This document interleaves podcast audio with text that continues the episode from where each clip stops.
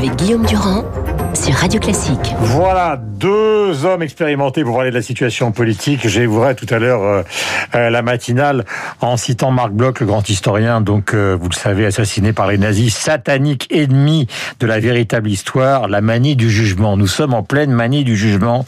Et Marc Bloch ajoutait, être un chef, c'est avant tout savoir serrer les dents, c'est insuffler aux autres cette confiance que nul ne peut donner s'il ne la possède pas lui-même. Or, chez nos confrères de Sud Radio, donc euh, Bruno Gassio, qui vous le savez a été pendant longtemps l'auteur talentueux des Guignols, le 14 février dernier, s'en prenait violemment à Emmanuel Macron et s'apprêtait même d'une certaine manière, il l'a évoqué, à défier Éric Dupont-Moretti. Voilà pour cet extrait celui qui prend toutes les décisions en France en Conseil de défense et qui prend les décisions tout seul, c'est Emmanuel Macron qui aime ce truc-là. Je pense qu'il a peur tout court de tout. Ce type a un problème et quand il prend ce type de décision dans un Conseil de défense, donc pas d'ordre du jour, pas de compte rendu, débat secret, qui y est, on ne sait pas, et à la fin, un seul prend la décision, Macron. Je trouve que c'est un pays un peu bizarre, pour pas dire euh, euh, autoritaire. Je considère que l'attitude de ce gouvernement est fasciste. Voilà, et donc il a dit, je n'ai pas peur de la diffamation, euh, et je serai ravi d'en débattre dans un tribunal avec Éric Dupont-Moretti. Cette question certains à gauche se la posent, celle de la dictature sanitaire. Euh, vous en pensez quoi, Christophe? Non, il faut garder les, les bons mots. Il n'y a pas de dictature. Euh, aucun d'entre nous n'a été raccompagné chez lui euh, par des soldats pour respecter le couvre-feu. Il n'y a pas de fascisme. au contraire, s'il y avait un fascisme, Emmanuel Macron s'appuierait sur les foules et il aurait reconfiné à la demande générale. Il irait dans, dans tous les sens. Non, en revanche, il y a un état d'urgence. Il a d'ailleurs été dûment voté par le Parlement qui s'est dessaisi de ses pouvoirs. Et c'est là peut-être qu'il faut mmh. avoir une réflexion. Jusqu'où n'est-on pas allé trop loin dans la durée et le contenu de l'état d'urgence hmm. Alors l'état d'urgence et le Conseil de défense. à la colère des jeunes. Bien sûr. Qui nous ramène à la colère des jeunes parce qu'ils ne donnent pas les mots de Gassio à la situation. Ils ne parlent pas de fascisme, mais ils disent, euh, écoutez, euh, que les médecins soignent les gens qui sont malades et qui sont âgés, mais laissez-nous vivre. Oui, mais un chef d'État doit faire respecter la paix civile, donc il doit trancher et faire vivre tout le monde ensemble. Il faut à la fois aider les personnes âgées et à la fois laisser les jeunes vivre, faire leurs études, s'amuser et relancer l'économie. Il faut trouver le juste milieu. Le Conseil de défense a un avantage de, de secret, de rapidité, d'efficacité. Il a un désavantage d'opacité. Et c'est vrai qu'il ne faut pas rester dans ce mode-là de délibération. Patrick Klugman, avocat. Elle est intéressante, la, séquence Gassio qui, je dois dire, m'avait échappé. Elle est intéressante parce qu'on voit déjà un homme qui se rêve en BP Griot, c'est-à-dire, c'est devenu une figure euh, connue de nos démocraties euh, malades.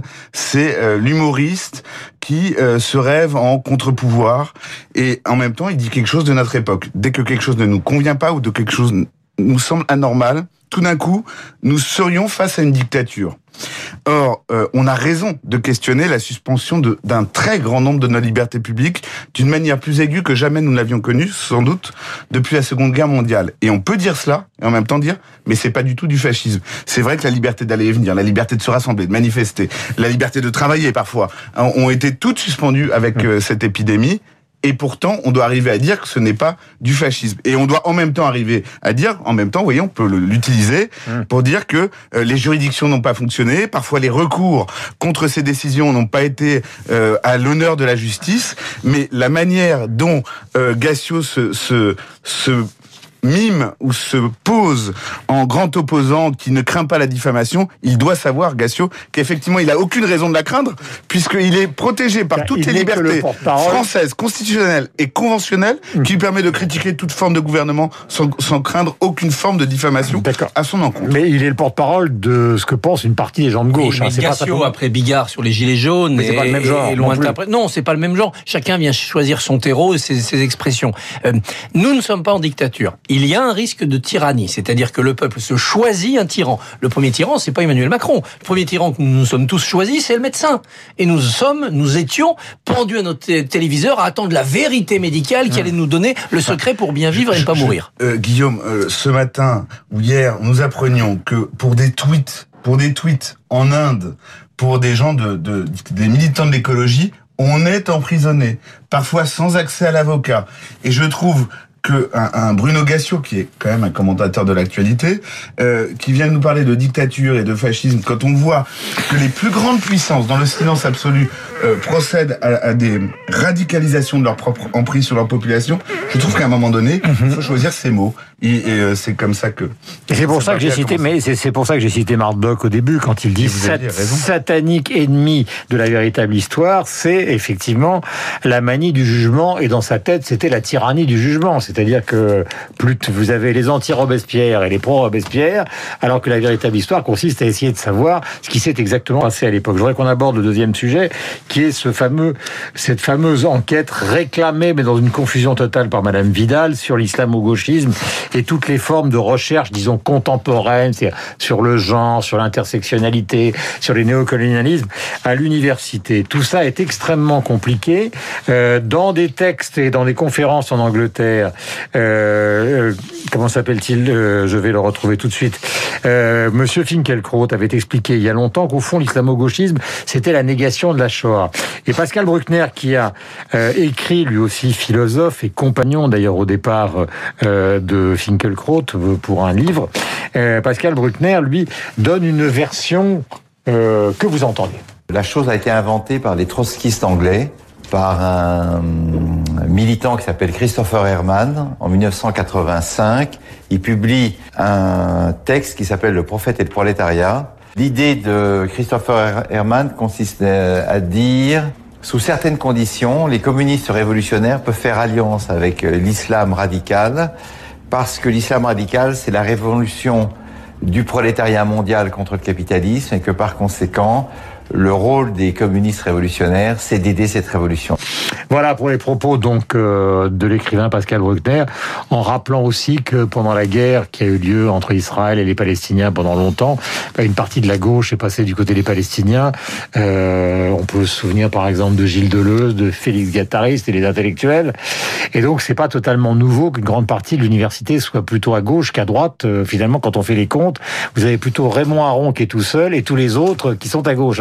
Est-ce que Madame Vidal est partie sur un bon combat qui avait initié par Blanquer, qu'on a écouté tout à l'heure, ou est-ce qu'elle a fait une gigantesque gaffe, connaissant justement le milieu culturel tel que vous le connaissez les uns et les autres? Patrick j'ai le sentiment qu'en fait, on est dans le même sujet que le premier sujet, Guillaume Durand. C'est-à-dire que vous avez deux dynamiques qui s'auto-alimentent et dont aucune n'est, à mon sens, vertueuse. D'un côté, vous avez une ministre qui a détruit je dis bien détruit, l'enseignement supérieur et la recherche, qui a dégradé les conditions de d'exercice des professeurs d'université en détruisant les titres, les qualifications, les moyens. C'est une gabegie absolue.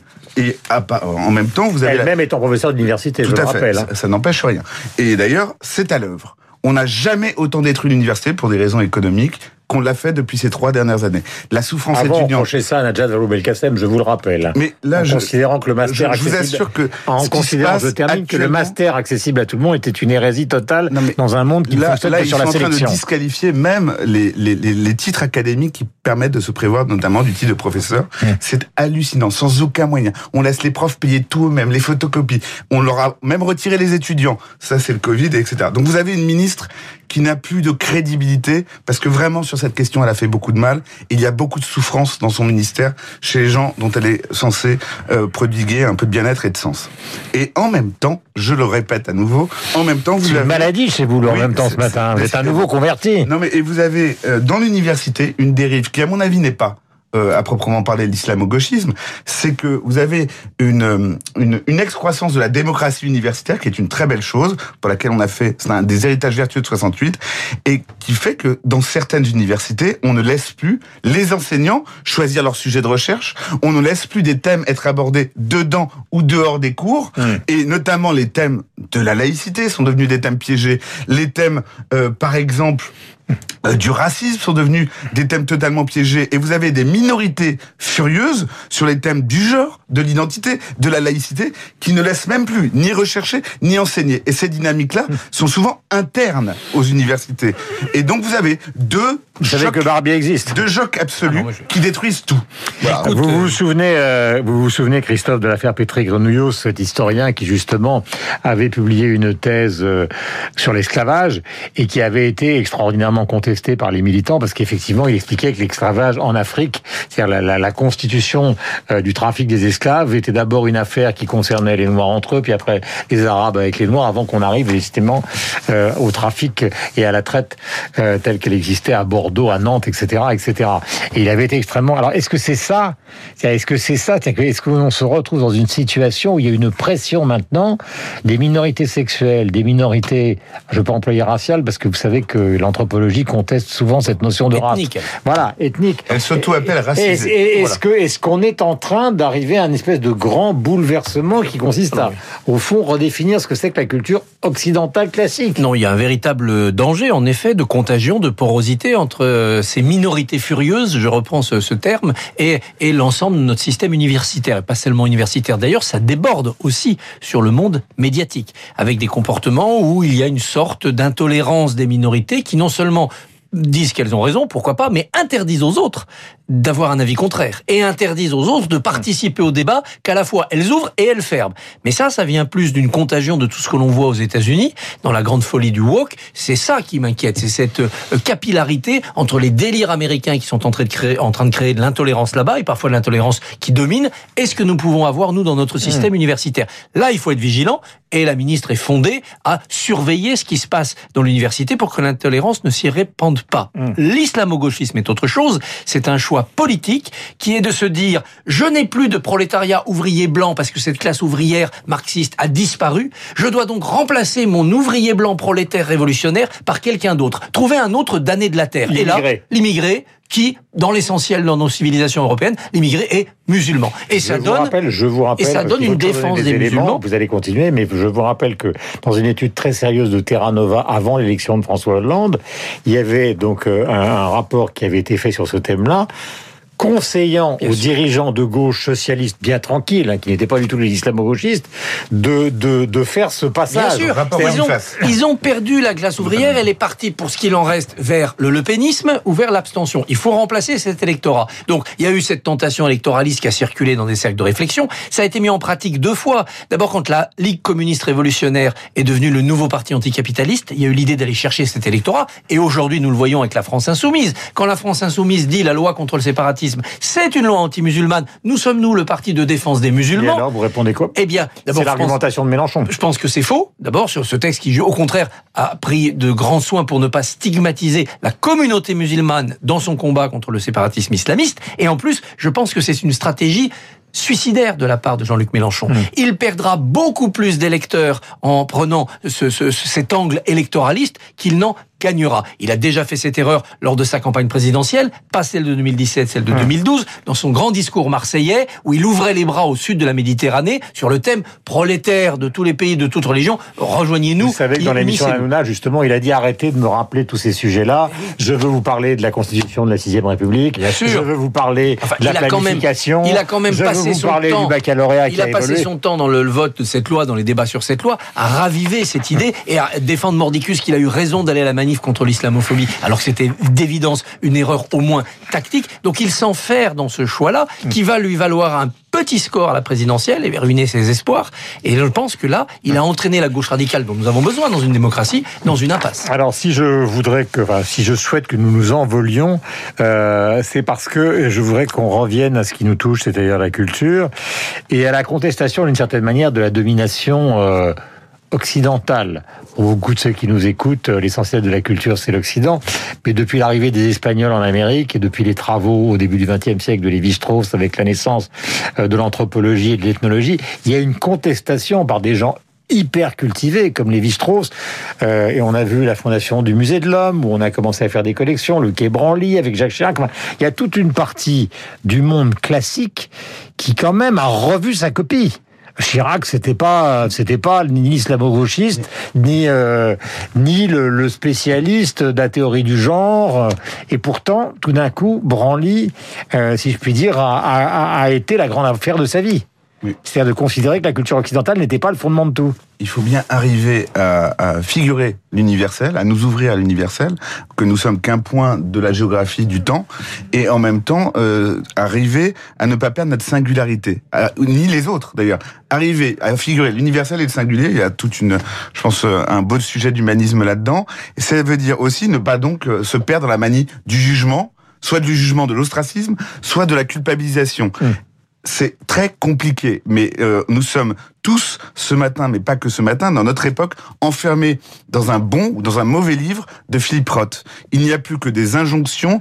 Il La tâche, très bon livre de Philippe Roth. Bien sûr, livre majeur qui décrit euh, ce qui nous arrive. Ce qui nous arrive avec 25 ans d'avance. Voilà. Et, il faut. C'est l'histoire d'un professeur noir justement qui à l'université est accusé, zombie. Voilà, qui est accusé justement d'avoir favorisé euh, euh, des élèves pour des raisons euh, qui sont évidemment totalement abscondes. Donc je peux aimer Elvis Presley sans être un blanc dominant rétrograde, mhm. et je peux en même temps aller visiter les collections du musée de l'homme et me dire même qu'il y en a d'autres sur place qui sont plus importantes et que je devrais aller un jour découvrir. Dernière question. Claude Guéant avait dit il y a des civilisations supérieures. Ça a soulevé une grande polémique. Évidemment, il n'y a pas de civilisation supérieure, mais chaque civilisation dans son histoire est à un point de maturation, de raffinement, puis de déclin plus ou moins avancé. On voit bien que notre civilisation occidentale se pose avec raison la question de son déclin, mais elle est passée par des moments de raffinement suprême dont nous devons être fiers et surtout ne rien brûler, critiquer ce qui a été fait, mais ne rien brûler, ni en histoire politique ni en histoire culturelle. Si MeToo était nécessaire Balance ton port devient compliqué. Affaire Richard Berry, texte euh, à mon avis excellent de Yann Moix ce matin dans Paris Match,